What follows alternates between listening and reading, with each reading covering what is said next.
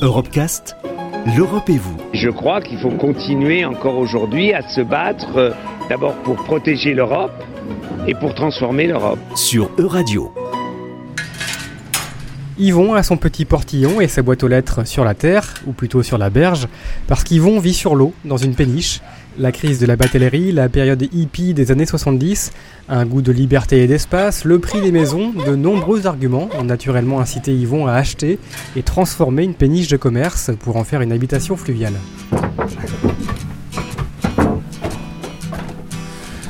À l'époque, les conditions d'acquisition euh, étaient très très avantageuses parce qu'en fait, ils étaient vendus à la ferraille parce qu'il y avait la fin, fin d'extraction du sable sur la Loire. Donc, c'était des biens qui étaient euh, accessibles à très très bas coût. Bon, après, il fallait avoir un peu la moelle quand même pour euh, s'attaquer parce que c'était une immense boîte de ferraille. Hein. Il y avait rigoureusement rien, mais moi c'est des challenges qui m'excitent énormément. Hein. Et puis bon, c'est vrai que pour des raisons que j'ignore, l'eau, pour moi, c'est un univers euh, évident, apaisant. Euh, j'ai pas de meilleur rapport que qui que ce soit d'autre. Si je tombe à l'eau dans de mauvaises conditions, je me noierai aussi, c'est pas la question.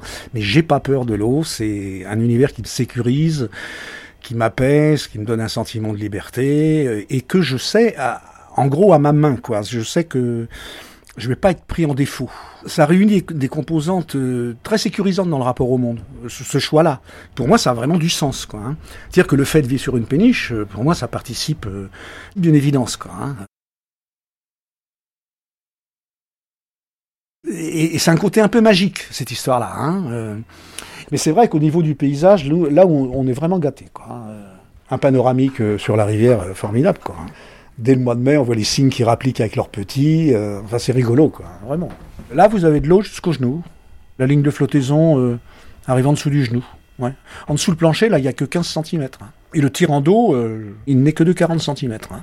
Il y a près de 200 mètres carrés de surface à l'extérieur, et la péniche pèse 80 tonnes, donc il n'y a pas photo, quoi. C'est 40 cm, L'eau, il y a une continuité infinie c'est-à-dire que euh, moi je sais que les anguilles là qui passent sous ma péniche, hein, dans deux ou trois ans, elles seront en train de pondre dans le golfe du Mexique, d'accord? Ça me parle ça. Il y a comme une espèce de continuité. Euh, dès qu'on a passé, qu'on sort en Loire avec un bateau, euh, on a passé le dernier pont, on est en eau libre. On peut aller au Guatemala, en Chine, ça y est, hein? Il y, a quelque chose de magique quand même là-dedans. Euh. on y restera le plus longtemps qu'on peut, tellement la vie est agréable. Ça, il n'y a pas photo. Hein. Euh, vous voyez, on, est en plein milieu urbain, on n'a pas de bruit du tout. On est dans un contact direct avec la nature, les ragondins, les canards, les machins comme ça, euh, qui font partie du paysage. Les lumières, que ce soit le soir ou le matin, sont, sont vraiment géniales. Quand c'est l'hiver, on chauffe avec un poêle à bois et quand la pluie ou la neige crépite sur, sur la verrière, on dans une bulle hyper sécurisante. Euh, en plus de ça, c'est des lieux extrêmement captateurs. Tous les gens qui passent, et je sais qu'il y en a sur la promenade, euh, avec des enfants, ah, t'as vu, les gens arrivent sur un bateau. Quand j'ai le temps, je les fais rentrer. Euh, les grands-parents ravis, ah t'as vu et tout. Là, qu'on va raconter ça à grand-mère. Et puis, euh, ça, a été un outil de communication sociale pour moi absolument fabuleux. Je participe au Rendez-vous de l'air, par exemple, au festival de jazz depuis 20 ans. C'était euh, un lieu d'accueil d'artistes. Donc, euh, imaginez des artistes, des pointures internationales qui viennent boire un verre, faire le bœuf après leur concert ici. Bon, bah, c'est du, du bonheur total, quoi. Hein. je dis vraiment les choses comme elles sont. Aujourd'hui, pour une péniche d'une trentaine de mètres, comptez 100 000 euros minimum, mais elles peuvent souvent dépasser le million d'euros.